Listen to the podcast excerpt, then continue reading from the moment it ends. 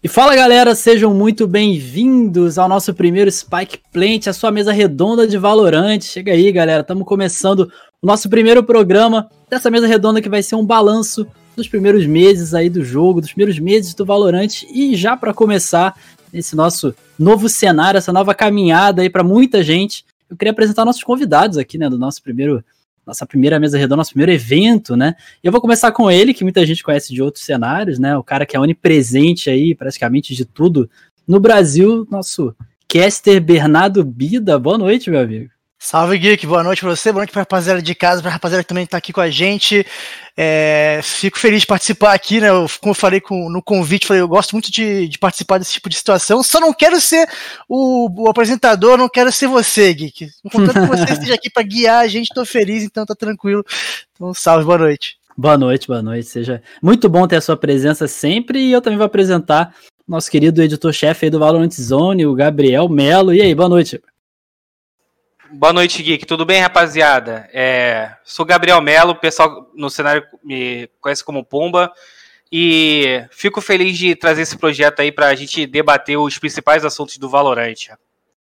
É isso aí. E bom, aí tem a galera que comenta, que fala e tudo mais, tem a galera que joga de verdade, né? Que sabe, entende muito do que tá falando. É, o Vida joga também, mas ele tá fazendo essa cara, mas mais ou menos. Mas Primeiro eu vou chamar ele, né? O Demo, nosso jogador aí da, da VK, né? Da Vax. Tem a line aí agora com o Cádio, Zotti, o Dimas e o Cryo. Boa noite, Demo. E aí, como boa você noite, tá? Boa noite, Boa noite a toda a galera do Discord, galera que tá na stream. É, queria agradecer o convite por ser o primeiro programa aqui. Espero que a gente consiga conversar bastante coisas interessantes sobre o jogo. Show de bola. E também finalizando aí, mas não menos importante, né? O nosso último convidado, Niang, que vem aí do cenário, é, eu esqueci de falar, né, que o Devil veio do cenário do CS, né, durante alguns anos aí jogando no CS, passou por várias lines, e o Niang que veio do cenário de Point Blank, né, esse jogo que tá chamando gente de todos os cenários, ele que agora tá aí na line da Game Landers com o John FZN, o Joe, o MW e ele também, o Niang. E aí, boa noite, Niang, tudo tranquilo? E pessoal, e, a, e boa noite para todo mundo, boa noite pessoal da live, boa noite pessoal aqui que tá comigo, Bida, boa noite Guizão, boa noite Guizão, boa noite Pumba, boa noite Demo, boa noite Geek. Tô acostumado já, já a ver o Guizão bem. já na. Tô tão acostumado a ver sempre o Guizão ali junto com o Bida, que até o Guizinho, o Gui agora já deu aquela confundida. Boa noite, pessoal. Muito obrigado pelo convite. Fico muito feliz de estar aqui representando o pessoal da Game Landers e também, de certo modo, o pessoal do PB. Isso aí. Isso aí, bom, então.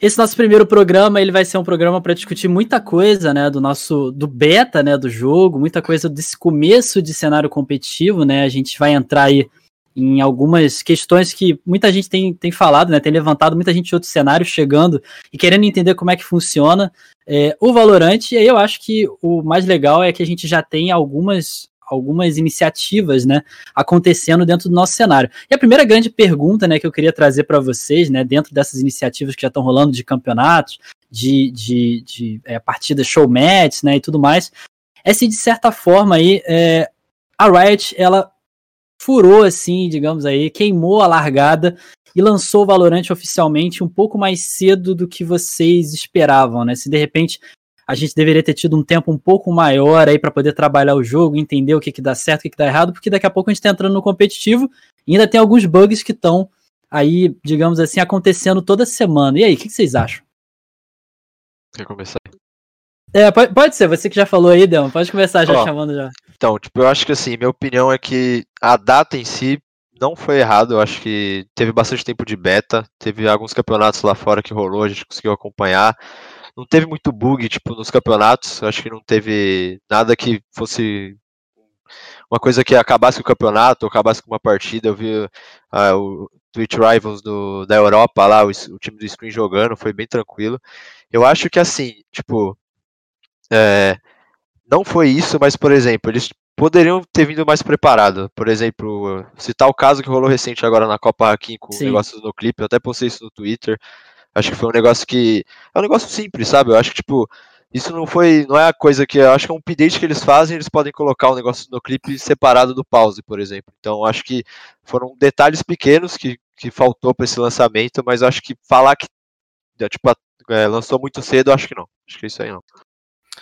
É, minha opinião, cara, é que é o seguinte: o competitivo vem depois, né? Esse, acho que essa é a proposta da Riot. Eles queriam primeiro trazer o jogo a maior, maior número de pessoas, dar a oportunidade deles jogarem e depois começa a pensar em campeonatos, porque tem muita coisa que falta realmente para rodar em campeonato e tudo mais, né? Então, esse, esse sistema de, de pausa aí, com certeza, a própria overlay, né? O HUD é muito ruim ainda, e isso que eles melhoraram algumas coisas. Eu acho que o jogo ter sido lançado cedo, assim como foi, realmente muito cedo, é, se você for pensar em, na, na situação, é como foi lançado o beta, e logo depois os caras falam, pô, o jogo tá Sim. lançando agora direto.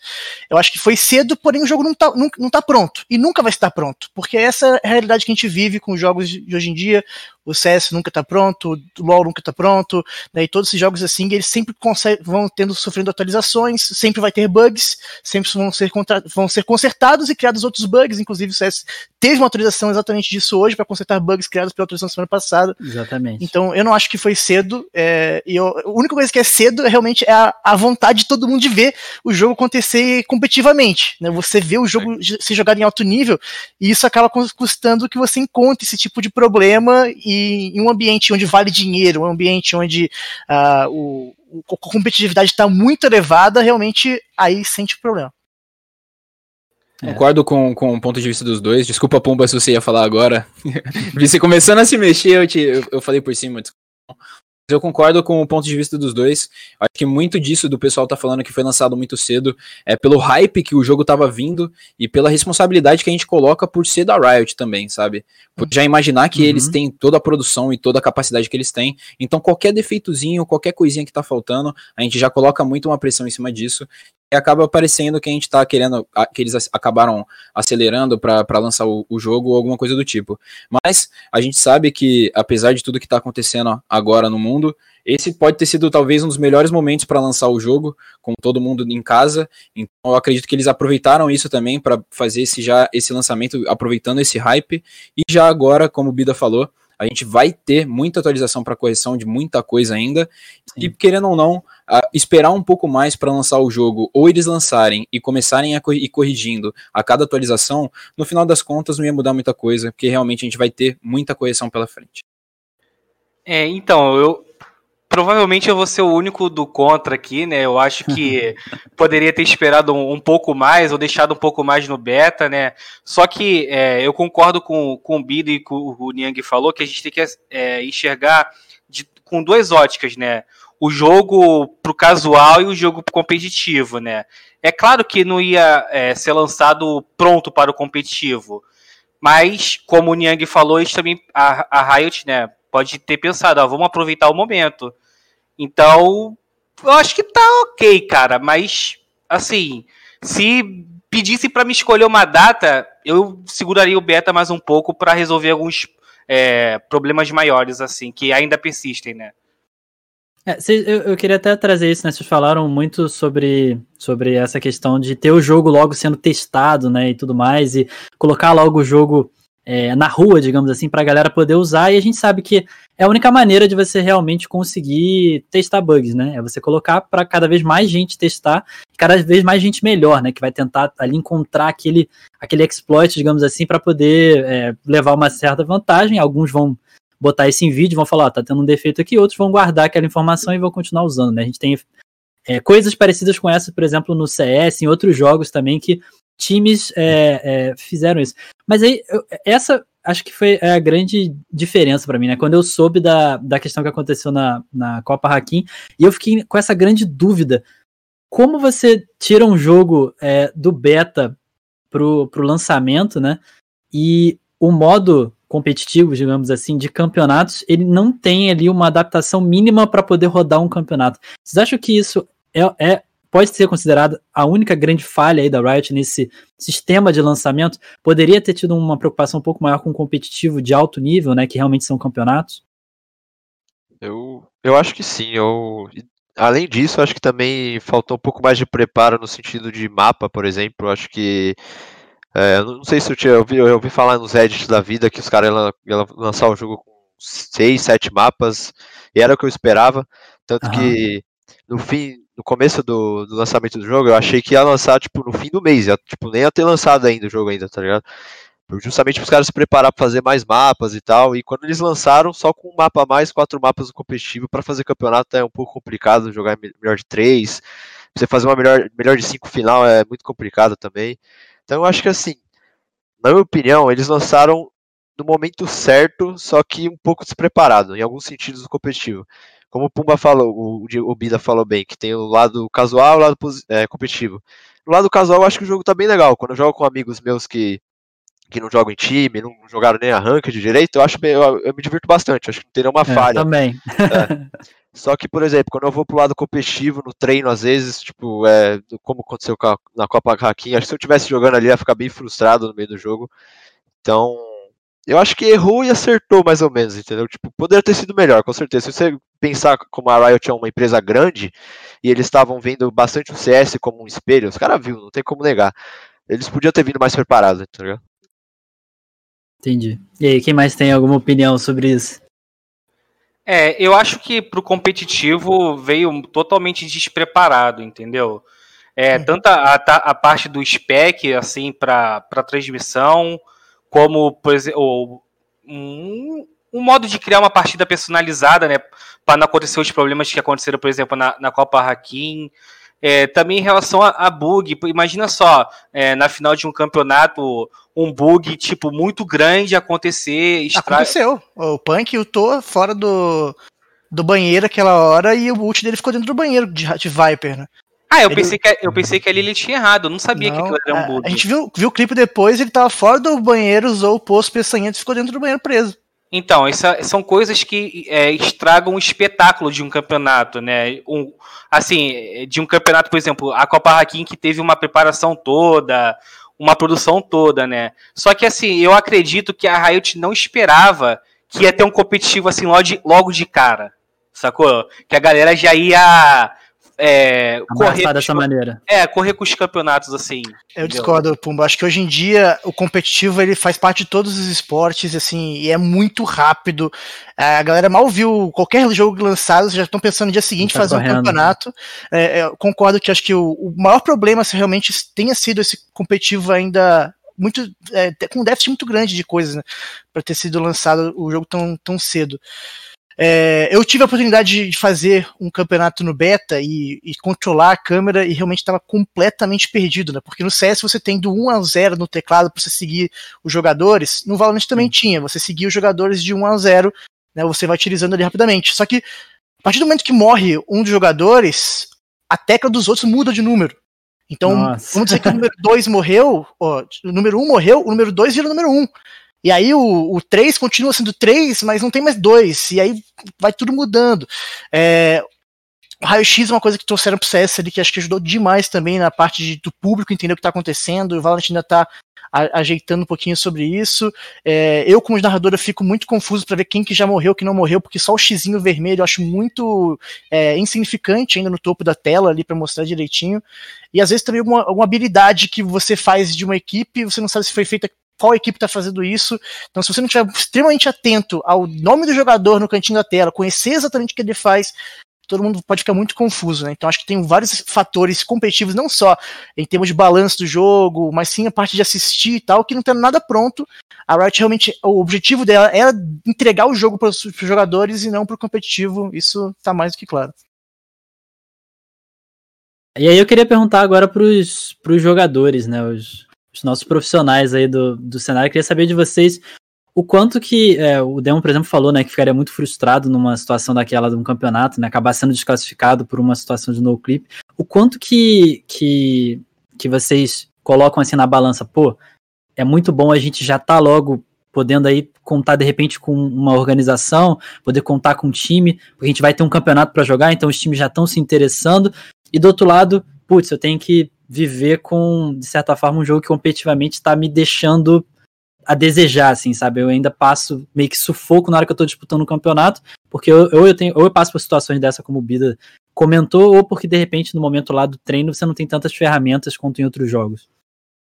Uh, eu acredito que o jogo com um mês só de, de lançamento praticamente é muito pouco ainda a gente também criar muita expectativa. Então, como eu tinha falado anteriormente, a gente sabe que muitas atualizações ainda vão acontecer e até hoje com o CS, por exemplo, acontece atualização até hoje em dia para tentar melhorar essa experiência tanto para quem está assistindo quanto para o próprio jogador, e isso vai ser natural também de acontecer no Valorant. Então, a gente ter esse apoio logo no começo, de já tentar se profissionalizar nos primeiros meses, acaba sendo muito importante porque a gente tem a esperança de que o competitivo vai crescer e a gente percebe isso também pelas empresas, organizações e todo mundo que está correndo atrás do jogo para tentar fazer o jogo evoluir também. E a gente sabe, a, o CS é um exemplo disso, não precisa depender totalmente da produtora do jogo. No caso, o CS não dependeu totalmente da Valve a gente também não precisa esperar tudo isso da Riot. Claro, a gente precisa esperar que as melhorias dentro do jogo acabam sendo deles. Mas a gente, como comunidade por fora, a gente precisa já profissionalizar, a gente precisa ter esse apoio de organizações, ter o apoio e criação de campeonatos, trazendo cada vez mais visibilidade e também, claro, a premiação cada vez maior. E isso a gente vai indo junto, junto com eles, crescendo cada vez mais o competitivo do jogo. Ah, eu, eu, mano, o Yagi falou tudo. Porque, tipo. é, é basicamente assim. Eu, por exemplo, eu, eu nunca joguei CS 1.6 competitivo, dá um exemplo, e eu cheguei no CSGO vindo de um CS Source jogando casual, tá ligado? Então, eu meio que caí de paraquedas num cenário onde tinha vários jogadores profissionais sabendo de tudo do jogo, tipo, maioria das coisas, noção básica do CS. E eu acho que a gente tem essa oportunidade de jogar o Valorant desde o começo, desde o do beta mesmo, onde tem quatro mapas só, tem uns bonecos meio com negócio roubado, tem vários bugs. Eu acho que a gente pode deixar isso um pouco de lado, no sentido do competitivo. A gente pode aceitar isso e treinar, jogar os campeonatos. Vai rolar uma coisa ou outra que pode ser frustrante, por exemplo, se citou das orgs, você ser um. É, você ter, depender de ganhar um campeonato para ganhar uma organização, é, para ser contratado por uma organização, isso pode ser um pouco ruim também, mas eu acho que se todo mundo entrar em consenso, a organização, o jogador dizer que o jogo está no começo, que pode rolar algumas coisas que é fora de controle do jogador, por exemplo, eu acho que é tranquilo. Então, e é como o Nick falou, tipo, o jogo vai crescendo, o Riot vai atualizando, tem os desenvolvedores, eu acompanho a stream da maioria, o Nick Wu, o Vulcano, Tipo, você vê que os caras os cara respondem no chat, se você pergunta qualquer uhum. coisa. Os, meu, é, eu acho que assim, é, é uma vantagem muito boa, por exemplo, esses desenvolvedores, você vê os caras jogando, você vê que eles, eles querem evoluir o jogo, eles querem melhorar. O Vulcano é um cara do CS, o cara mano, jogou campeonato, foi campeão, eles, então. Eles escutam a comunidade, né, cara? Exato, exato. Mostra a, preocupação, é, mostra a preocupação com a comunidade, né, cara? Exatamente. E, por exemplo, eu não quero ficar comparando toda hora, mas, por exemplo, CS é difícil o CS ouvir mesmo a comunidade, né? Você vê o, o Taco lá, os caras da MBR, mano, o Elish, eu, eu sigo ele direto, ele tá batendo a tecla de algum bug, de alguma coisa que quer mudar, e demora, demora, aí muda, tá ligado? Então, tipo, é legal você ter um dev streamando lá pra, sei lá, 500 pessoas, você entra no chat dele com inglês básico e fala, ó, eu tenho um feedback de tal coisa. O cara lê e fala, ah, a gente pode mudar, não sei o que. Então, meu, isso é maravilha demais. Tipo, eu acho que eu não tenho nada a reclamar. Por enquanto, nada a reclamar. Eu queria levantar até um pouco dessa, dessa bola aí para vocês, que é um tema que eu acho que é muito legal. Eu é, venho aí do cenário de CS, acompanho muito CS. É, o Bida também, né? A galera que é, tem o, o Niang do, do Point Blank, o Pumba já tem uma vivência em outros cenários também. Mas eu queria que a gente é, conversasse de repente um pouco se vocês sentiram, eu pelo menos senti isso, né? Vendo o CS. Se vocês sentiram que bateu um pouquinho a água ali no, na canela ali da, da, desenvolve, da desenvolvimento de CS e falar assim, putz, os caras estão chegando. Os caras estão chegando, vão fazer um FPS aí. Esse FPS está começando a chamar a gente de todos os cenários. Vamos começar a, gente, a, a se movimentar. Porque no início, quando estavam se pensando aí no Valorant, muita gente falou: ah, isso pode acabar. A discussão era: isso pode acabar matando o CS. E óbvio que isso não vai acontecer. Todo mundo que era ponderado falou: não, isso não vai acontecer. Mas ao mesmo tempo, pode, e eu acho que é o que está acontecendo hoje, existir um, um, modelo, né? E aí, falando dos dois jogos, em que o Valorant implementa alguma coisa, né? O Valorant implementa, né? Corre atrás, e aí os desenvolvedores, os desenvolvedores né, da Valve, do CS, olham e falam: caramba, isso é tão fácil de fazer, do tipo o lance da mira, né? É, que eu vi que tinha. É, é eles implementaram muito rápido e, e botaram para poder funcionar, e outras coisas que um jogo meio que vai apertar no total da concorrência, né? O quanto vocês acham que o, o Valorant ele pode vir aí, vindo de uma empresa tão grande, ser, é, de certa forma, um, um uma, uma força para melhorar os concorrentes, melhorar, quem sabe, o CS, melhorar é, outros jogos aí, até de, de outros modelos, de repente, um PUBG, que vai, vai falar, não, agora a gente é um público diferente, mas a gente pode fazer isso aqui de melhoria. Quanto vocês acham que o Valorant ele é, dar uma injeção aí de ânimo nos outros jogos? Cara, não sei o quanto, mas com certeza é, essa parte de, de você trazer coisas novas. Você copia muita coisa, mas você inova em algumas partes. Isso faz com que todos os jogos ao, ao redor né, de, de, sucesso eles estão de olho e podem trazer essa, essa mesma coisa para eles mesmos. Por exemplo, o Apex, eu acho que foi um, um jogo que veio do nada né, e, e trouxe umas Sim. mecânicas diferentes no Battle Royale. O que não tinha antes, por exemplo, você ressuscitar os companheiros. E o Fortnite, logo depois, ele foi lá e fez a van para você poder ressuscitar. Então você tem uma segunda oportunidade no jogo de trazer. É, eu, outra coisa que eu falava bastante no PUBG, por exemplo. No PUBG você, você tinha um dos grandes partes mais difíceis do PUBG é a comunicação, de você ter, saber onde estava o adversário, poder comunicar pro teu time e o teu time interpretar onde que ele estava, porque sempre, a comunicação de todo mundo no meu time era tá na árvore, tá na árvore, você olha era um bosque gigantesco cheio de árvore. de certas árvores. Onde é que, que árvore que ele tá, né? Aí o cara fala, ah, na árvore 340, perto do bote não sei o que, embaixo não sei o que do Saci. Aí tava lá, pô, o cara vai lá e mira direto e mata. O Apex, ele simplesmente falou, galera, se você quiser mostrar onde o cara tá, você aperta F na posição lá e ele vai marcar o inimigo. É, se você encontrar um armamento legal você no chão, você marca e vai falar para os seus companheiros o que, que, tem. E, cara, isso era uma coisa tipo, tão simples, eu falava que eu fazia, falava fazia parte da, da aprendizado do PUBG. Eu pensei depois, mano, por que, que o cara tem que perder tempo aprendendo esse tipo de coisa se ele pode focar em muito mais outras coisas importantes, como a rotação, trocação de tiro e deixar essa parte da comunicação um pouco mais simples, porque já é difícil, mesmo com você, por exemplo, clicar Sim. e tal, já é difícil você interpretar a parada. Então, é, essas, essas, coisas que deixam o jogo mais user-friendly, eu acho que são muito importantes. E o Valorant, por exemplo, vendendo armas, eu acho que isso é algo que poderia trazer pro CS. Você comprou errado, você comprou um round que era econômico, Nossa. você poder vender arma. É, ver a economia do adversário, ver a economia de adversário é algo que você tem como um dos uma das. É, faz parte do, do, Como é que é o nome disso? Do arsenal do jogador bom. Ele tem que saber quanto dinheiro que o inimigo deve ter, mais ou menos, para interpretar se vai ser um round econômico, se vai ser um armado, se o cara vai ter chance de fazer um, um forçadinho ali ou não. Isso é algo que você pensa no CS como que faz parte do jogador bom saber mas é algo que você não precisa de defender, é, você não precisa definir alguém para fazer isso, né? Algo que poderia ter realmente é, mostrar exatamente como no Valorant o dinheiro no início de rodada para os dois times, se você poder interpretar será que vai ser armado, será que vai ser eco. É, eu não acho que, que hoje em dia, claro que os grandes defensores do CS raiz, ou digital raiz, vão sempre ficar muito chateados no início que alguma coisa assim for trazida para o jogo.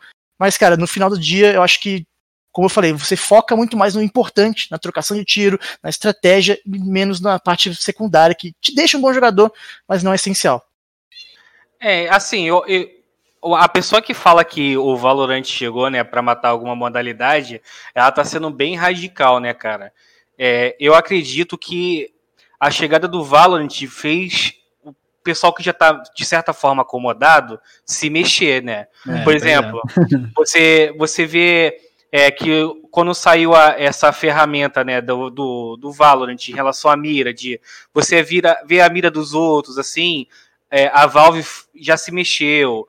Aí você vê agora, não tem, eu acho que nem o mês o Rainbow Six lançou um, um novo circuito competitivo, entendeu? Vai fazer a galera se mexer, cara. Mas matar não vai, cara. A única coisa que o, o Valorant vai fazer, cara, é pegar é pegar os jogadores que não tinham tanta é, oportunidade no, no, no, jogo já uhum. é, consolidado, sacou? Mas de matar eu acho que não vai, não, cara. É, o único problema, desculpa, não sei se tem mais alguma informação, mas é, acho que o único problema é vai segregar a comunidade que tá entrando também no jogo, né? Então no CS antes ele absorvia todo mundo que se interessava por esse tipo de jogo, né? Esse estilo de jogo, internacionalmente a galera acabava indo pro CS e agora tem o Valorant meio que segrega, então a comunidade se divide um pouquinho mais, né? Eu, eu concordo. E é, tipo, ter um jogo como o Valorant lançado é benéfico para para todos os jogos, pra praticamente. Mundo, é. porque, é. tipo, se dá um exemplo do.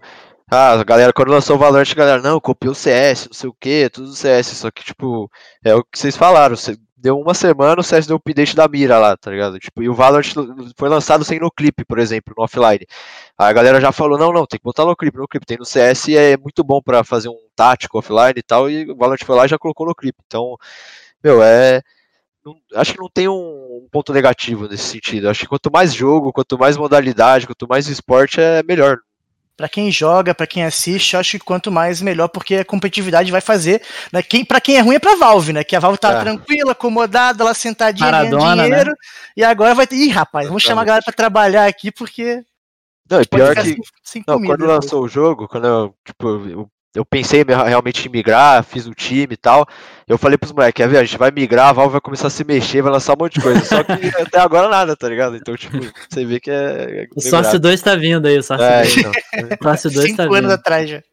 É. E isso é, é bom ainda, né, cara? Porque tendo essa competitividade, principalmente, vamos supor que a Valve comece a fazer cada vez mais coisas. Com certeza o pessoal do, do Valorant não vai deixar isso barato também, né? Vai querer virar uma competição e vai acabar melhorando. De qualquer jeito, vai melhorar para os dois lados. Bom, eu queria entrar agora num, num, numa parte que vocês já meio que deram uma pincelada ali, mas é, eu, como um jogador casual, né, quero aprender um pouco aí com vocês. Eu tô representando a galera que não é tão competitiva, né, não consegue levar o jogo nesse nível tão alto.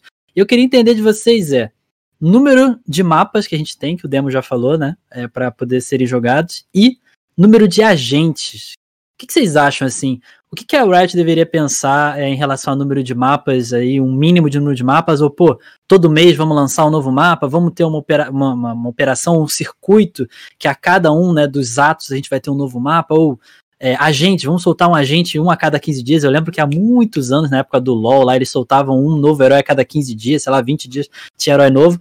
Como que vocês enxergam isso e o quanto Campeão. que isso Campeão, exatamente, eu sou do Dota, desculpa. Mas, mas e aí, o que, que, vocês acham? Cara, eu acho tá que. Ah, no sentido do. Pode falar, de, No sentido de mapa, eu acho que foi como eu falei no começo. Eu acho que já devia ter mais mapas, pelo menos uns 6, 7. Agora, no sentido de, de agente, né, que fala no Valorant, é, eu acho que por enquanto tá bom. Eu acho que não, eu acho que vai ficar muito ruim se você ficar spamando a gente novo, a gente novo. Até porque teve uma galera que tinha essa, uma dúvida de se ia ter ban de, de agente né, no jogo.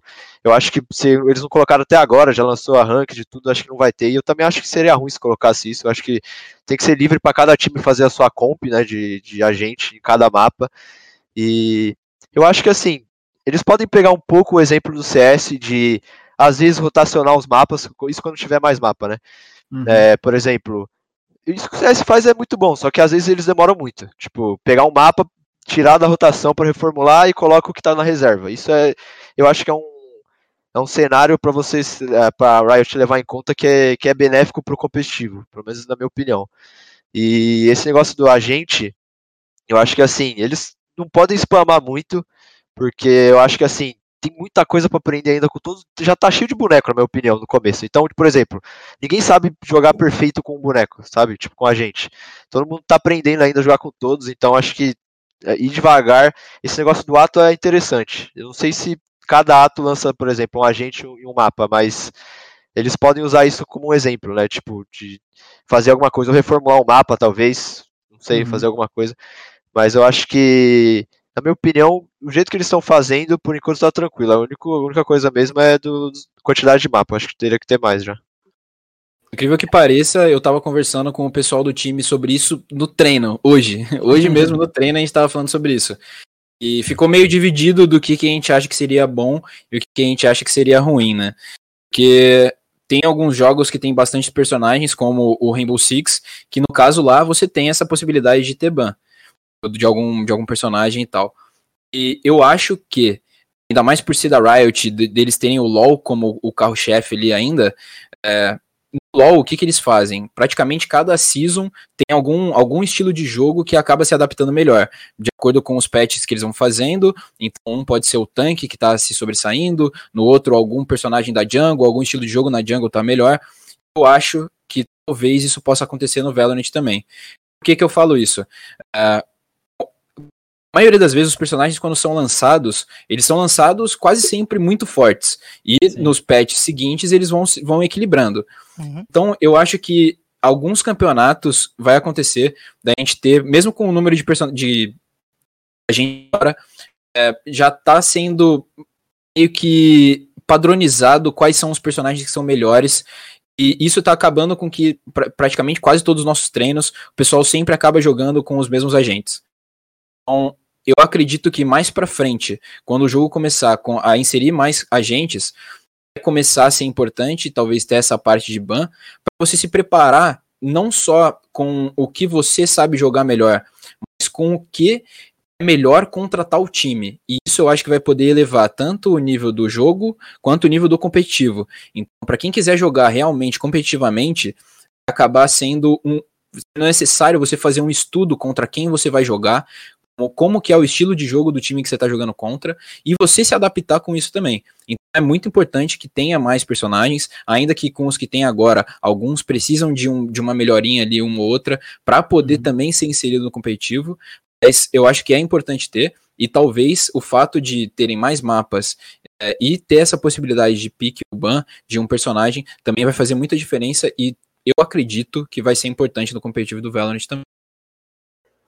É, assim, eu acredito que a quantidade de mapas, né, como já foi falado, é pouco, sacou?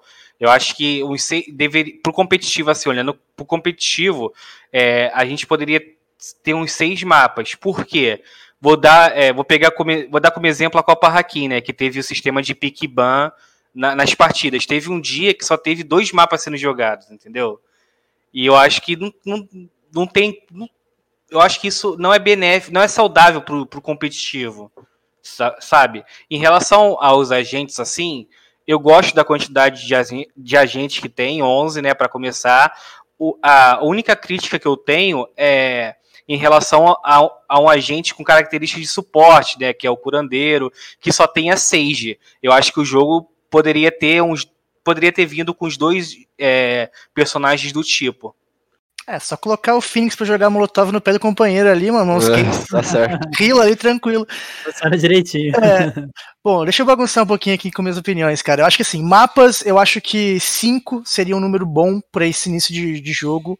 É, partindo pelo que a gente fez no CSGO também. No CSGO, nos primeiros majors, era só cinco mapas utilizados. Sim, tinha uma repetição muito grande de, de infernos, por exemplo. A galera gostava bastante, que era o mapa mais equilibrado do jogo.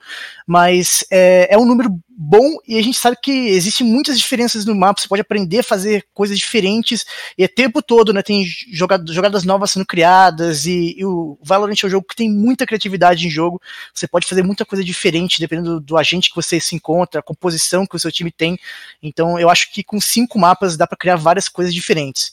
É, em termos de agente, quantidade de agentes disponíveis, eu acredito que é, eles só podem lançar no máximo dois no ano, cara. De um a dois agentes por ano.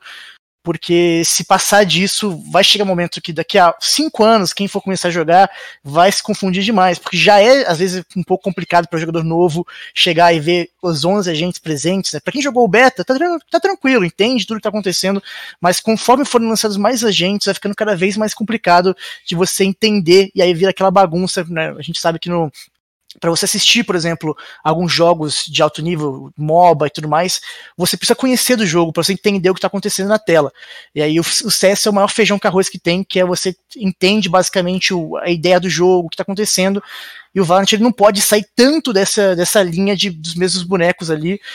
É, eu acho que essa questão de ter uma rotatividade de uma temporada onde você só pode ter alguns bonecos, é alguns agentes, né, é algo triste, porém acho que vai ser algo necessário também para a galera poder se, inter, é, se, entender um pouco mais.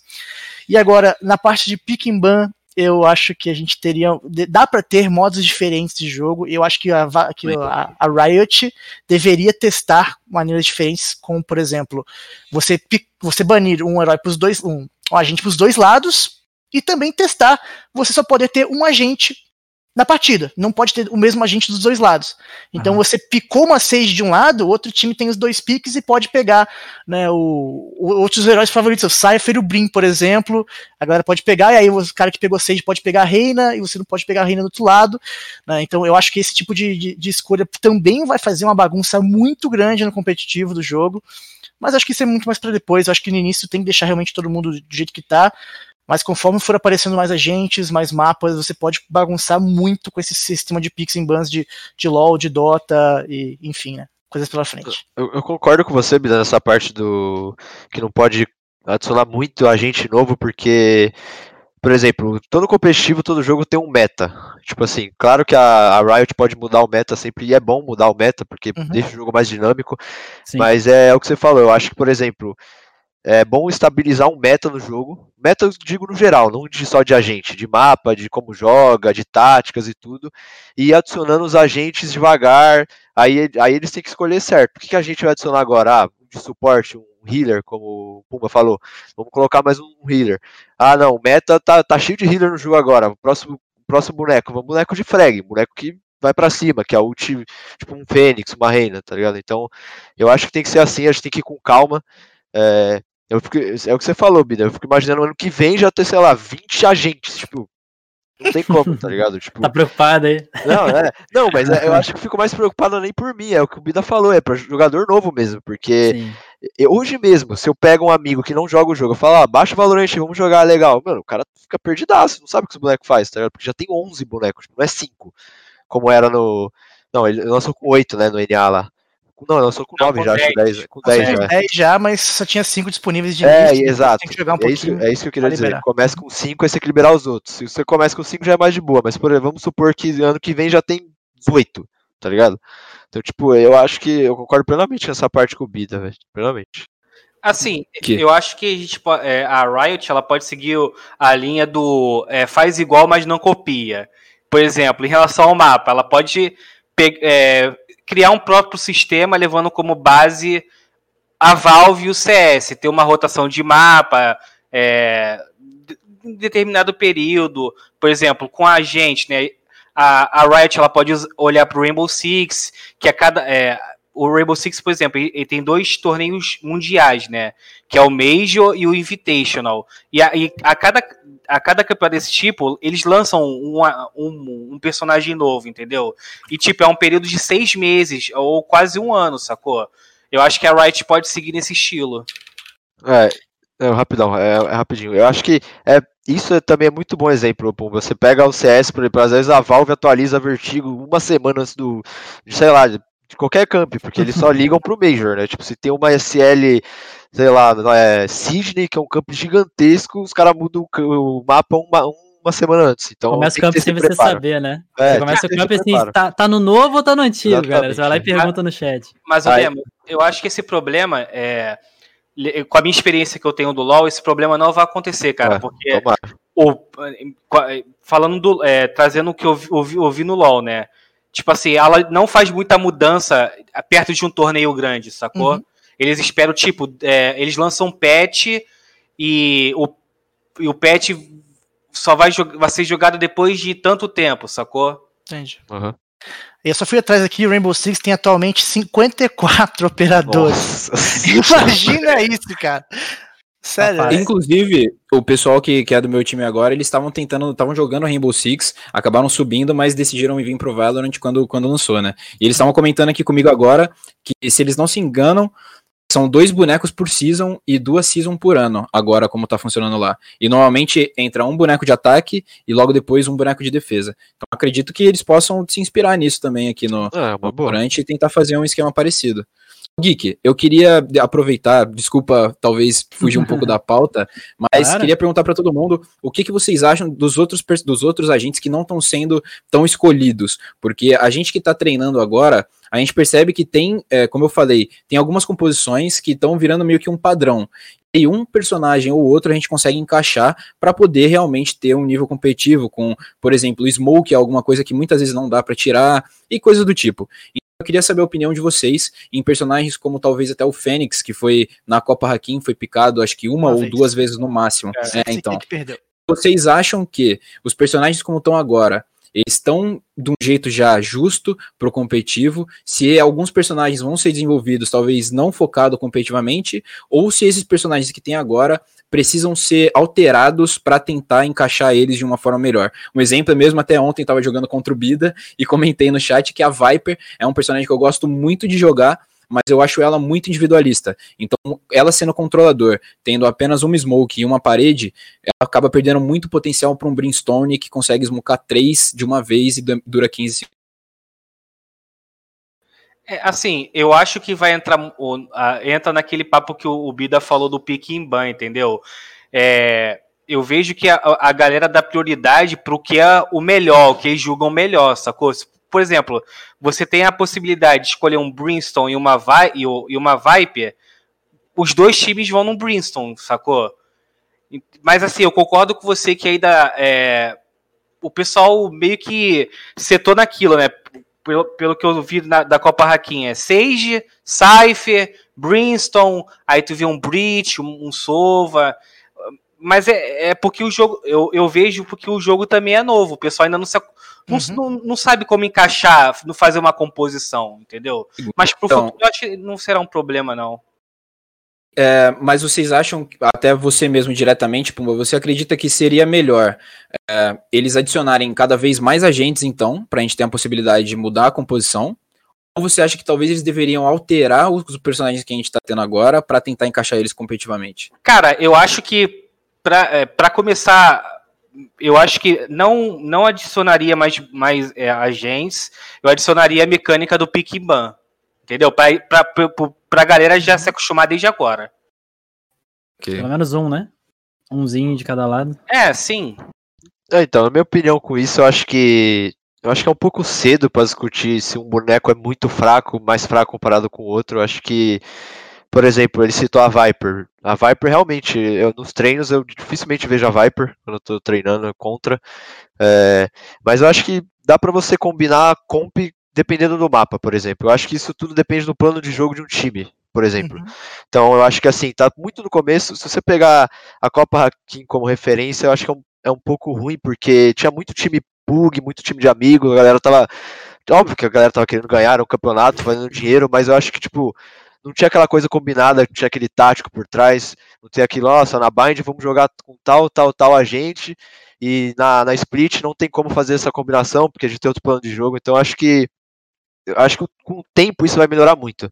Eu acho que esse negócio de pick ban pode ser que funcione no futuro, mas eu acho que só o tempo vai arrumar isso, eu acho, se não me engano.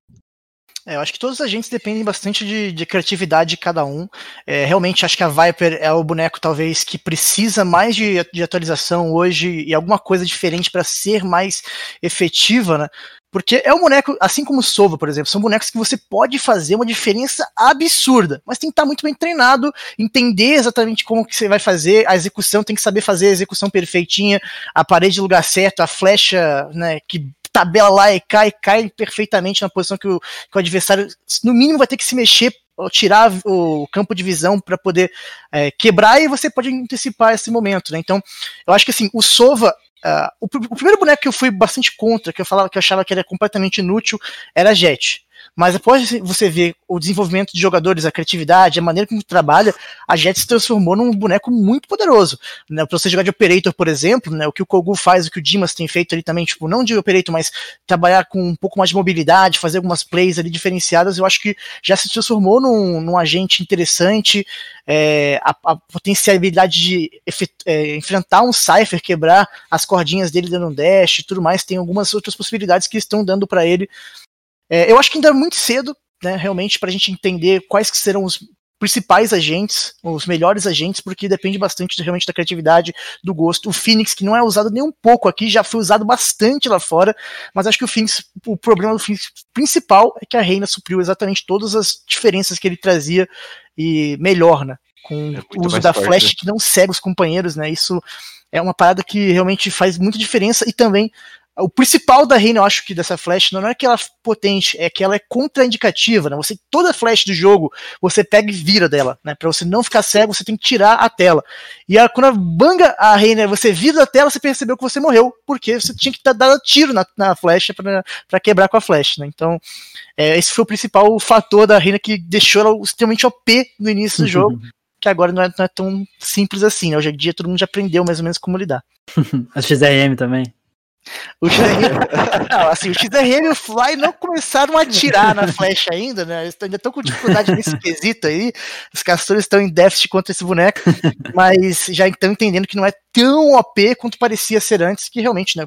Quando você, primeira vez que jogou contra a Reina e o boneco simplesmente bangou, não chegou ninguém da equipe, e você virou da flash e falou, mano, quanto tempo dura essa flash? Como assim? Não posso voltar a olhar.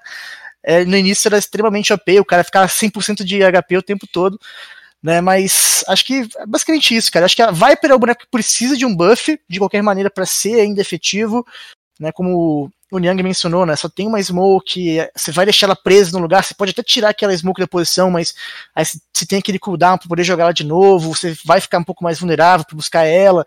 Então são, são possibilidades que ele tem mas é uma coisa que você precisa de muita criatividade para saber utilizar, criar as walks one way, criar as possibilidades de ficar levantando e agachando para o time poder se reposicionar e tudo mais, né? ou até dar um pouco mais de dano dentro da, dessas, dessas granadas ali que seriam interessantes. É, eu queria até trazer uma coisa para vocês, né? Eu acompanhei durante muito tempo o competitivo de, de um jogo que é extremamente complexo, que é o Dota, né? E o Dota lança é, novos pets e tudo mais, e sempre quando sai um novo pet, sempre sai um herói quebrado, né? O meta ele se define muito rápido e tal. E é, depende, sempre tem um, um, mini patch de correção em um, dois dias, mais ou menos. Então eles soltam, então, por exemplo, tem um herói que tá morto, né? É, digamos, por exemplo, vocês estão falando aí da Viper, tá morta. E eles vão lá e fazem uma modificação e aí, em um, dois dias, né, com, com, com competitivo rolando, às vezes até campeonatos né, menores, né, ligas, que aí você pode colocar isso, não um campeonato tão grande, a galera fala, pô, beleza, esse herói tá quebrado, ele tá ridículo. Em, em um, dois dias vem um mini patch para tipo assim, ah, se aumentou de 0.5 para 1, vamos botar 0.8 e ver como vai ser? E aí traz pro 0.8, entendeu? Vocês acham que de repente a Riot, ela vai, vai, ela, por enquanto, né, pelo que vocês têm visto, ela tem essa coisa de ir mudando os bonecos de pouquinho em pouquinho, ou é tipo CS, beleza, meteu a SG lá, tá roubada, Seis meses depois a gente acorda, opa, tá quebrada, beleza, vamos mexer agora nela. Ninguém avisou. Ninguém me disse isso. Eu acho que a, a Riot, pela, é, novamente, pela experiência que eu tenho do LoL, o balanceamento é ou ela transforma o personagem no deus, ou ela transforma o personagem no bota no, no limbo, sabe? Porque, Durante exemplo, muito tempo. É, tipo, teve, tinha uma época no LoL, tinha um campeão, um caçadinho, ele era pique ou ban, cara. E se ele era picado, ele era, tipo, era vitória, entendeu? Era, era um. Você, ó, aumentava tipo 70% para você ganhar a partida, sacou? Eu acho que eu tenho, eu tenho muito medo em relação ao balanceamento é, quando se fala da Riot assim. Falando de balanceamento de agente, eu acho que se você pegar os que a Riot já fez, com a Sage, com a Jet, com o Omen, por enquanto até agora para mim tá perfeitos que eles fizeram. Eu acho que a K-Sage, por exemplo, quando saiu o patch, a galera se assustou, falou, nossa, a Sage vai morrer, Morreu. ninguém vai usar mais a Sage. e tá todo mundo usando a Sage, tipo, não mudou muito, só deu uma nerfada nela, porque eu, eu na real nem percebi que ela tava tão chata assim. Eu acho que foi um, um, um ajuste bem simples do é homem. do homem, o homem, por exemplo. É, mano, bufou bastante, agora ele tá bem mais jogável. Tipo, a flash dele era inútil. Sim. É, o TP você não olhava no radar, então se tivesse uma smoke você ficava meio em choque de dar TP, porque você podia dar TP errado, por exemplo, sem ser a ult, né? A ult agora você cancela, então dá pra você usar a ult pra exportar o bomb só e voltar. Então eu acho que esses ajustes, teve de boneco que teve ajuste grande e teve de ajuste pequeno, por enquanto tá de boa. Agora tem que ver com o futuro, né?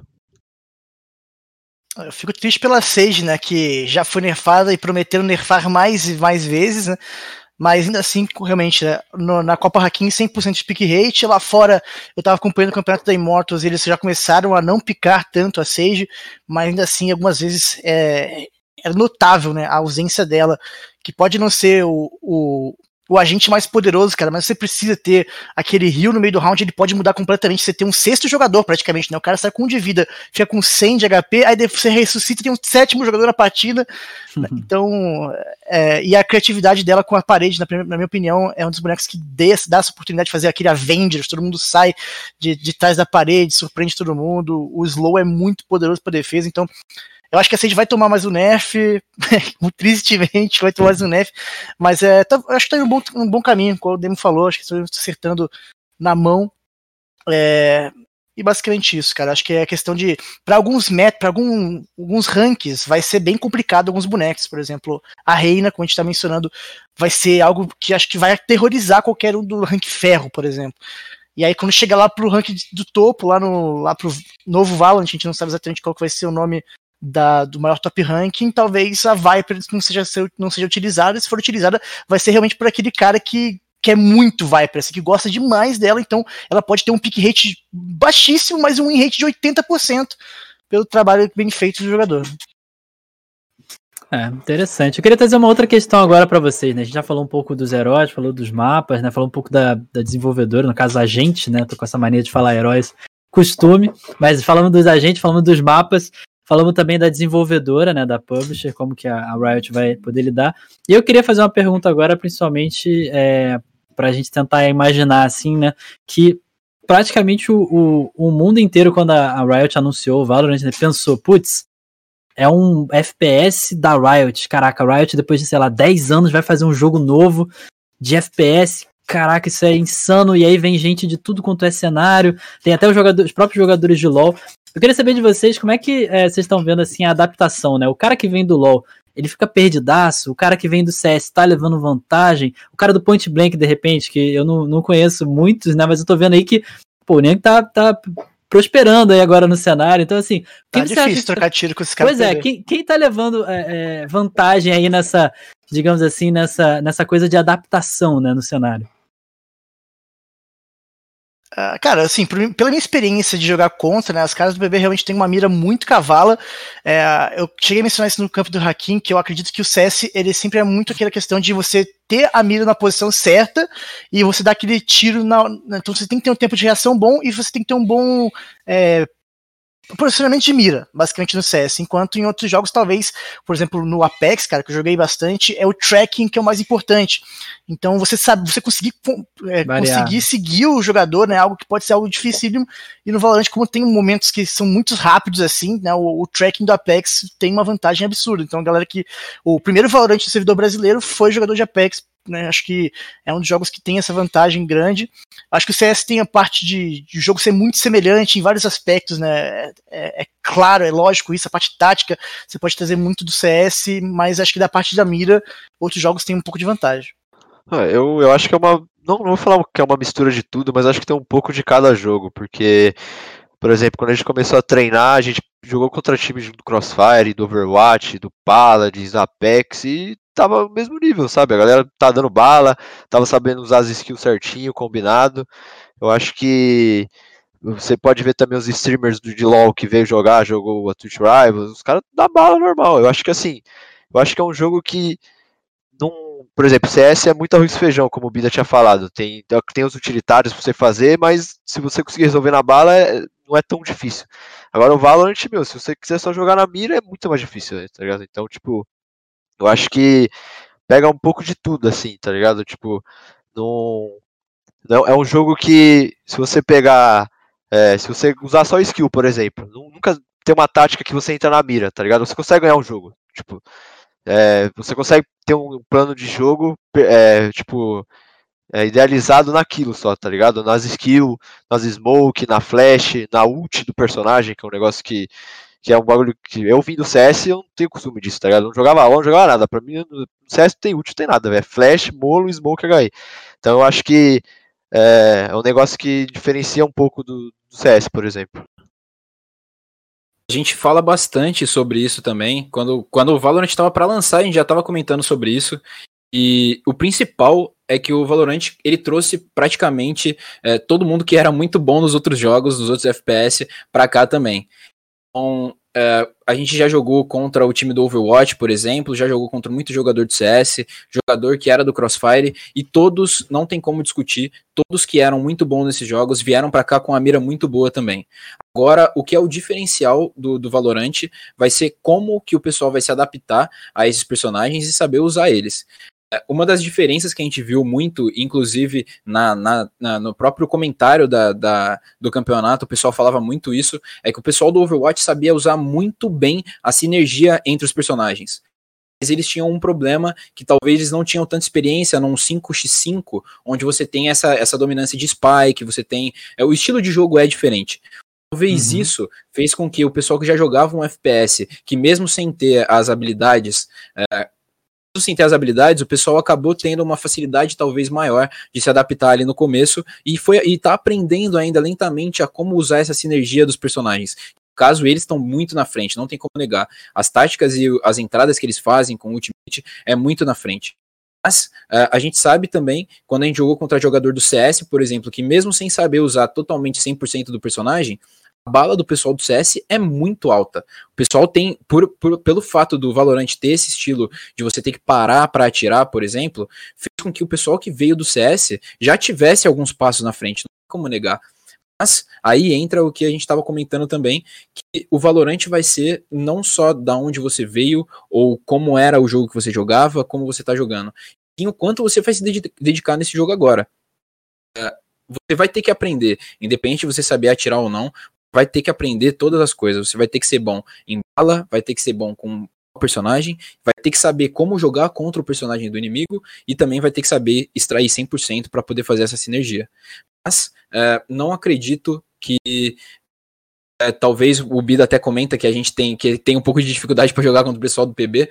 eu não consigo ver nenhum, nenhum vínculo fora a, o pessoal que é a dedicação do pessoal. Por ser por estar tá perto deles uhum. é, por muito tempo, a gente sabe que se for preciso ficar 10 horas jogando ali, o pessoal fica com, dorme 3 horas caso tenha que trabalhar, estudar, mas o pessoal vai jogar e vai se dedicar essas 10 horas. Talvez isso tenha, tenha sido é, o pontapé inicial aí para nesse começo um pessoal que está tendo dificuldade para trocar contra o pessoal que era do PB. É, então, é, a minha opinião sobre isso é um pouco do que o Demo falou, né? Que o, o, o Valorant ele tem o melhor de todos os FPS. Eu acho que a, a, adaptação da galera que vem dos outros jogos vai ser nesse, nessa característica né, que o Valorant traz dos outros títulos. Por exemplo, o CS, a movimentação, a parte da mira, o Rainbow Six, que é os, os gadgets que, que que são mais as skills também junto com o Overwatch. Eu acho uhum. que o PB, o PB também vinha um pouco a movimentação, porque pelo que eu lembro da época, da época que eu acompanhava, os jogos de PB ele era, eles mesclavam tipo muito rápido e tinha hora que dava uma é, deixava um pouco devagar, entendeu? Então eu acho que a adaptação vai vai ser muito nisso, tipo é, do jogador é, se adaptar ao, ao, melhor do jogo que ele jogava que, e que está presente no Valorant. Bom, então a gente já tem aí opiniões interessantes pra galera que tá. Tem muita gente no chat aí que tá conversando, né, desde o início. Mandar um salve para todos vocês. Infelizmente, como a gente não tem tanto tempo, não dá pra gente trocar ideia, trazer coisas do chat ainda, né? Tem, digamos assim, muitos assuntos que estão é, pendentes, né, para poder tratar, mas depois a gente pode, é, em uma próxima edição, começar até com perguntas do próximo chat. Eu queria é, fazer aí a última, a última comparação com vocês. O nosso horário está chegando aí no final. Queria saber de vocês, é um, um assunto que rende muito, né? Mas eu acho que a gente tem que, que passar um pouco por ele. O competitivo de Valorant no Brasil. É, isso aí vai ser. Se eu botar assim, eu acho que vocês vão falar, óbvio, né? Se ele tá atrasado em relação ao exterior. Mas comparado ao exterior, né? Vocês acham que o caminho que o Brasil está seguindo hoje no competitivo de Valorant ele é satisfatório? Eu acho que no competitivo ele tá um pouco atrasado, cara. Em relação ao que eu, ao que eu vejo desde, é, desde a época do beta. Mas eu acredito que isso é um assunto até um pouco complexo que puxa a parte econômica, entendeu? Que uhum. tem muitos campeonatos lá lá fora que eu, que eu vejo, tipo assim, com, mi, a partir de mil dólares ou mil euros. E aqui, aqui, tipo assim, aqui no Brasil tá tendo campeonato, mas é muito campeonato sem premiação, entendeu? Eu acho que é um, é um assunto até um pouco complexo que, que vai nessa parte econômica, assim. Mas eu vejo que está um pouco atrasado, o Brasil comparado lá fora. Eu, eu concordo com o Pumba, eu acho que é, vai ser difícil, porque realmente a questão econômica do nosso país é, não se compara com lá fora. É, mas eu acho, eu acho legal que já está tendo bastante campeonato, acho legal que a gente tem uma empresa como a GC que vai fazer de tudo para fazer campeonato aqui, com premiação legal para a galera, premiação para campeonato amador também.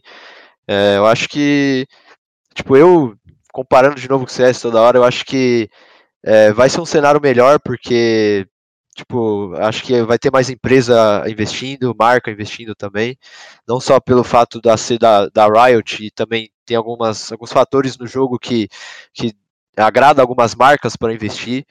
Uhum. É, então, eu acho que assim, tá um pouco pior, sim, não tem como negar. Eu acho que vai ser sempre é pior. Possível, né? é, vai ser sempre, sim. É, mas, mas vai dar uma que... posição melhor, até Demo, para poder citar, conce... uhum. é, para poder dar uma conceituada na galera, na galera saber. Você é um cara que ficou é, bastante tempo no cenário de CS e teve até um tempo que você teve procurando org, aí quase fechou com org, aí deu problema, acabou não fechando e acabou tendo que meio que tentar viver o sonho na marra ali, porque não estava é, realmente tendo aquela é, oportunidade com organizações, né? Já até tá com um cenário um pouco melhor agora, mas você acha que de repente o, o, o no Valorant, a gente, você já falou um pouco, mas vai ser um pouco melhor, você acredita nisso? Eu acredito, acredito demais. Eu acho que no CS o CS não se autossustenta aqui no Brasil. Então, por uhum. exemplo, eu já, é, já rolou muitas negociações que acabaram dando errado por causa de outro jogo, por exemplo, tá ligado? Então, tipo, tem muita organização que depende de tal jogo pra, pra viver, pra conseguir dinheiro, porque, meu, é isso, é o dinheiro que move a organização, não tem muito o que fazer. Então, eu acho Sim. que na, no Valorant, eu acho que vai ser um pouco melhor isso, porque as organizações já olham com um olho melhor para o jogo, porque eu, meu, eu que joguei CS, eu sei que eu passei por muita coisa que eu acho que assim, a galera que, se o cara passar a mesma coisa que, passou, que eu passei no Valorant, vai ser muito mais fácil para ele, sabe? No sentido de ter organização, de jogar campeonato, de ser mais livre. E também é uma questão do jogo ser novo, de aprender a jogar, tá ligado? Então acho que vai ser muito melhor mesmo, nem se compara. Cara, acho que assim, é muito difícil a gente comparar os cenários porque tem muito mais dinheiro lá fora, né? ainda mais nessa nesse momento que o real está tão desvalorizado, então para a gente qualquer coisa, qualquer tipo de investimento é bem complicado. Então, é, nós temos gigantescas organizações, 100 Thieves contratando, é, tivemos ali também a a TSM contratando, é, a G2 Immortals, agora, agora G2, exatamente. Então, as organizações tradicionais de outros jogos que já tem bastante grana, já tem bastante coisa contratando tudo aqui. No Brasil, a gente vai ter a PEN já entrando também no cenário, tem outros, outros times que já estão sendo contratados, mas a gente sabe que o cacife que a PEN vai ter para investir não é tão grande quanto o que um, um, um aplicativo, né, alguma, alguma coisa assim que patrocina já o 100 Teams, por exemplo, já poderia trazer pro, pro time deles, né? tem uma exposição que vai ter, vai ser forte a exposição no Brasil, com certeza a gente sempre foi muito bom. E FPS vai ser muito bom novamente, mas ainda assim é, é, é delicado você esperar que tenha o campeonato, você ter, explica, esperar que as, as, equipes consigam se destacar tanto também, né, treinar tanto sem ter organização, sem ter ainda que defender, mas tem que voltar aquelas origens, né, cara? Aquela origem onde você ia para Lan House para ganhar um mouse numa verdade, num campeonato, né? Você tem que tentar levar o sonho realmente até o final. Então, nesse momento, todo mundo vai batalhar por um mouse, todo mundo vai batalhar por horas de, na Lan House, para que num possível futuro você possa realmente conseguir receber mais coisas do que isso. Acho que o Valorant do Brasil vai ser isso. Quem sair agora na frente, como é o caso da Game Landers, da Vikings, aí que já estão né, começando a se construir, já estão se dedicando, podem realmente se dar bem nos primeiros grandes passos do Valorant no Brasil.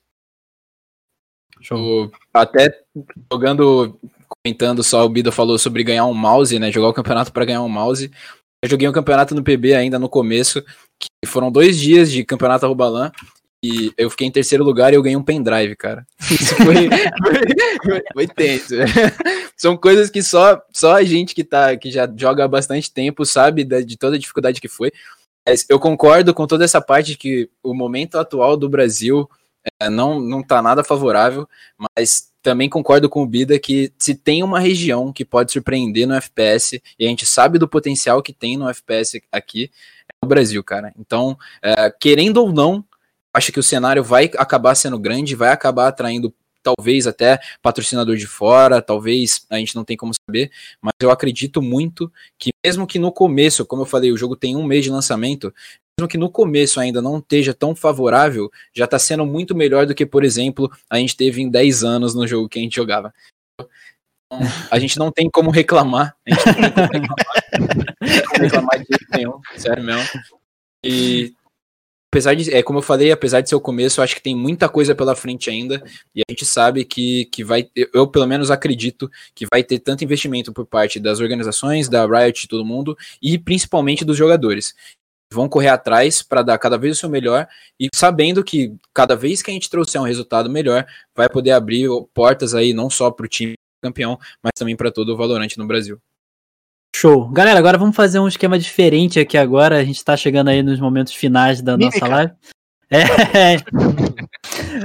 pode ser, pode ser. Eu vou, eu tô pedindo pra galera mandar umas perguntas aqui no chat. Eu vou direcionando aqui uma pergunta para cada um. É, pra gente ter a opinião, né, de repente, de um de vocês, pra gente não ficar numa conversa tão longa, mas ter ali, de repente tem algumas perguntas que eu acho que todo mundo opinando seria legal, mas tem outras que são um pouco mais simples, né? Então eu vou direcionar essa primeira aqui agora pro demo. A pergunta do Wash Zero perguntando aí se você acha que os mapas que a gente tem hoje no Valorant eles são muito simples. Cara, eu, eu não acho simples. Eu acho que os três primeiros mapas do lançamento foi muito parecido um com o outro, era muito corredor. Tava me sentindo na inferno nos três mapas. É, tipo, tinha muito pixel que se você não tá ligado, você vai ficar preso naquele pixel e é difícil sair. Então, o, com o lançamento da Ascent, eu acho que deu uma mudada bastante, aquele meio aberto, lembrou bastante a Dust 2, estava faltando um mapa aberto. É, eu não acho simples não, eu gostei desses mapas de corredor, mas eu acho que poderia ter variado um pouco mais. Por exemplo, a, eu acho legal esse sentido de cada mapa ter sua peculiaridade. Por exemplo, a Split tem a, as cordas, a Bind tem os portais, a Raven tem três bomb, então eu acho que a Asset fecha os portões. Eu acho que é uma ideia bacana pro, pro Valorant, eu acho que é um negócio que deixa o jogo diferente de outros FPS, por exemplo. É, então, minha opinião é que eu acho que não tá simples não, os mapas estão tão bem legais. Show. A próxima é do Hidden BR1 aqui, eu vou mandar pro Pumba. Qual que você acha que é a expectativa para os próximos meses do jogo, Pumba? O que, que você acha que vem por aí? É, eu acho que é, é, o começo do, da explosão do jogo, né? Por exemplo, é, a Riot ela lançou tem dois dias o programa de campeonatos, né? A série de campeonatos que é da comunidade para a comunidade. Esse é o primeiro passo para o competitivo. Então, só tem a decolar, cara. Assim, é, pela experiência que eu tenho da, da Riot de 10 anos com LoL, né? A Riot, ela ouve a comunidade. Se, por exemplo, é, ela trouxer alguma coisa e a comunidade não gostar, ela vai retirar. Se tem alguma coisa de ruim, ela vai melhorar, entendeu? E o, o Valorant é um jogo que veio para ficar, não é um jogo de momento, é um jogo que veio para ficar. Show. E agora aí pergunta do Allan Kardec CS, vou mandar essa aqui pro, pro Niang, que falou um pouco disso, né? Pergunta se é melhor nerfar a Sage ou criar outro curandeiro. Niang, tá aí? Mutou, acho, Niang. Tá mutado? Tá mutado, Niang. Foi mal. é, falou de mímica, eu levei a sério. É, eu sou do time de, de ter mais personagens aí, então eu acho que principalmente curandeiro a gente só tem um. É muito importante ter mais, até como eu falei, para sair dessa mesmice de sempre ser o mesmo personagem. Então, alguns nerfs da Sage foram importantíssimos, eu acho, principalmente é, talvez o da cura. Esse, esse último que teve agora eu achei exagerado, porque a, tirou um pouco da agressividade que dava algumas características a mais para Sage. Mas os outros eu acho que foi, foram aceitáveis, mas agora a gente precisa ter um outro para poder ter essa, para expandir e tanto a nossa pool quanto a, até a vontade de jogar, porque o cara que joga de suporte joga só de Sage, é Sage, Sage, Sage, Sage. Tem uma hora que você não aguenta mais. Né? E essa aqui eu vou mandar pro Bia daí do Lucas12FP que perguntou o fato do jogo ser mais friendly, você acha é mais friendly do que o CS, né? Você acha que ajuda para conseguir patrocínios e desenvolver aí o jogo? Hum, mas diz mais friendly em termos de ataque e defesa, em vez de ser TTR, ou mais friendly de.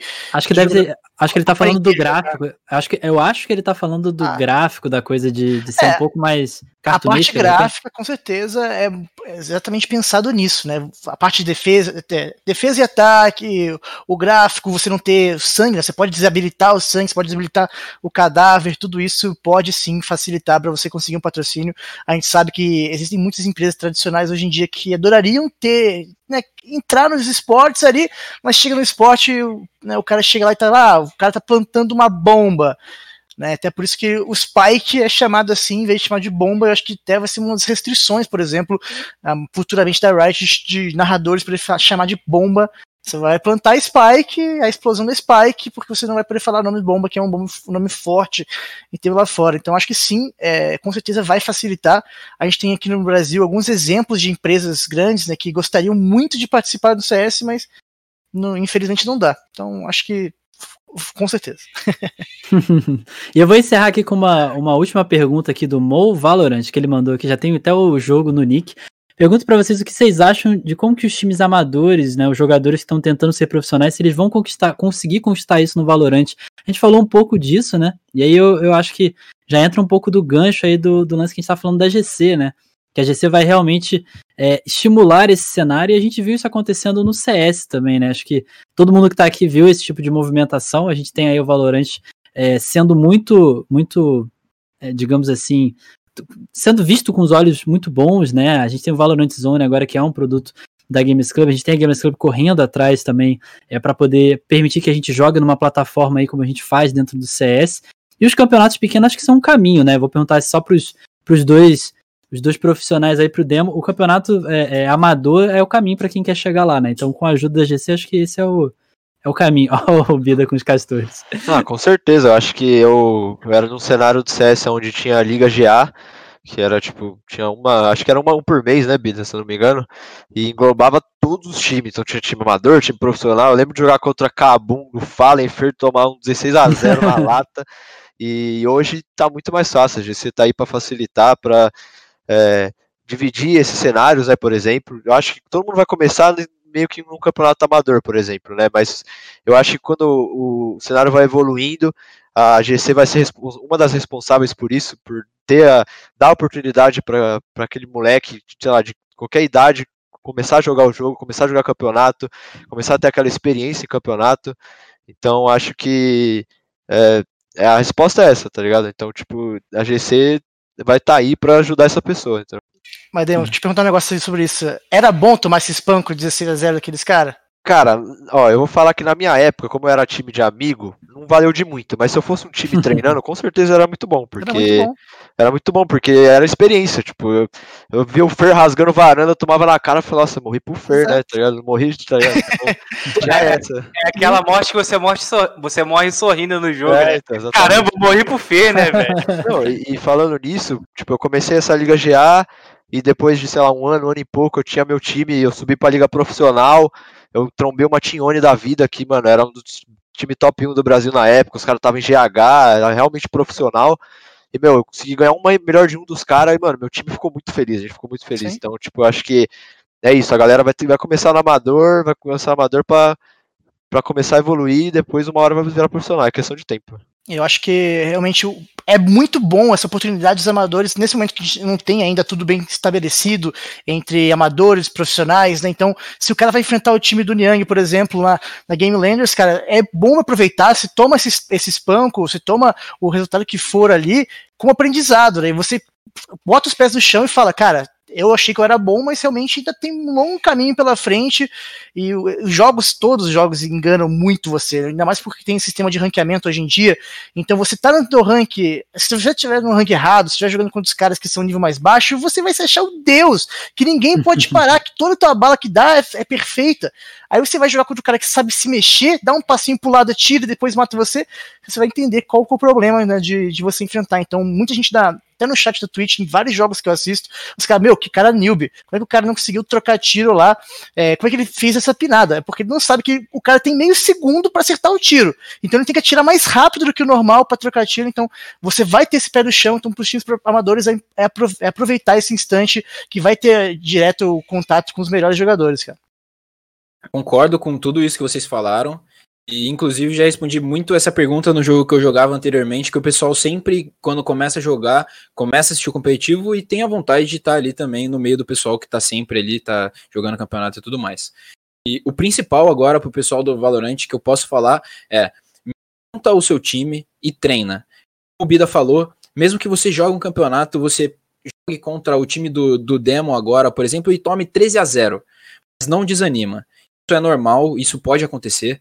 É, do mesmo jeito que vocês podem jogar contra o time do demo e também dar trabalho, pode ser que aconteça do time que vocês acharam que era totalmente absurdo ali, vocês estavam dominando tudo ali com o pessoal que vocês conheciam, quando vocês chegaram no campeonato não aconteceu. Mas não desiste. Porque o principal é você jogar esse jogo e você tirar uma lição dele, você aprender e jogar contra os melhores para ser cada vez melhor. Então, eu acho que esse é, esse é o principal, é procurar sempre, talvez, entre em contato com os times treinar. Eu recebo bastante mensagem, sou eu que marco o treino aqui do time. Muitas vezes a gente marca com times que a gente ainda não conhece, exatamente para ver como que os times estão jogando e talvez também, quem sabe, aprender com esses times novos também. Então, tenta marcar com esses times, inscreve em todo o campeonato que você encontrar pela frente, que o campeonato é, você tem a possibilidade de cair contra um time muito bom logo na primeira fase, se inscreve e joga. E outra coisa também que eu acho importante dizer, que tem no Valorant, em alguns jogos não tem, é que o, a ranked aqui no Valorant pode ser também uma porta de entrada para você jogar contra o pessoal de alto nível e eles já saberem quem você é. Pode ser que talvez você nunca jogue o campeonato contra ele. Se você estiver jogando bem numa ranked, talvez, uhum. ali pode ser a sua porta de entrada e quem sabe você não é chamado para um time realmente do alto nível ali. Bom, a gente vai encerrar as perguntas por aqui, que a gente até estourou um pouquinho nosso, nosso tempo aí de, de programa. Queria agradecer muito vocês, nossos convidados aí. Primeiro, Bidão, obrigado pela sua participação, sempre contribuindo e sempre chegando junto com a gente. Tamo junto, Gui, que achei pouco. pois é, tem que conversar com a direção aí para fazer Tô mais. Rápida. Demo, muito obrigado você também pela participação e sucesso com a Vikings, né? Muito obrigado, Geek. Eu agradeço demais o convite. O papo foi muito da hora. Eu gosto de fazer esse tipo de coisa. Espero ser convidado no futuro aí. Show de bola. Niag, também muito obrigado a você pela participação aí com a gente. Espero que a gente realmente tenha mais oportunidade de conversar. Eu agradeço qualquer convite que vocês tiverem para fazer, é, pode me chamar, que sempre vou estar tá aí tentando arrumar um horáriozinho, mesmo que esteja corrido ali no horário de treino, que está muito pegado agora, mas sempre vou tentar arrumar um horáriozinho para a gente poder ter esse bate-papo e se aproximar também né, com o pessoal que está no chat aí, que eu sei que o pessoal gosta de ter essa conversa e saber um pouco mais do que está jogando profissional. Obrigado pelo convite de novo. Valeu. Show de bola, show de bola. E por último, nosso Puma, nosso editor-chefe do Valorant Zone, valeu pela pela ideia do programa aí, né? A galera que tá acompanhando já pode meter o exclamação Vzone aí, né? Pra colar lá, não é isso? É, acessa aí, pô. Acessa daquela. Dá, ajuda nós aí, mano. Ajuda nós. Então, é. É, gostaria de é, agradecer a todo mundo, né? Foi um projeto que eu tirei de, um, de uma semana para outra. Agradecer o esforço que todos fizeram aqui, ao Bida, ao Demo, ao Niang. E é isso, rapaziada. É, acessa lá que quanto mais acessar o Valorant Zone, mais programas, mais programas vão ter. É isso aí. Acessa lá, acessa lá. É isso Show aí. Então, agradecer muito a Gamers Club também pelo espaço, né, que você deu aqui pra gente com o canal. Espero que vocês tenham curtido a galera aí do chat. Vocês podem mandar uma exclamação social aí para seguir todas as nossas redes sociais e conferir quando vai ser a próxima edição aí do nosso Spike Plant. Então, se vocês curtiram, já manda um joinha aí nas redes sociais, o coraçãozinho no chat já tá rolando. Muito obrigado e a gente se vê aí quando nosso nosso público quiser. Então, se você gostou muito, vai lá na rede social e manda um salve pra gente ter um programa como esse de novo e rápido, tá certo? Muito obrigado a todo mundo, um abraço, valeu e até logo.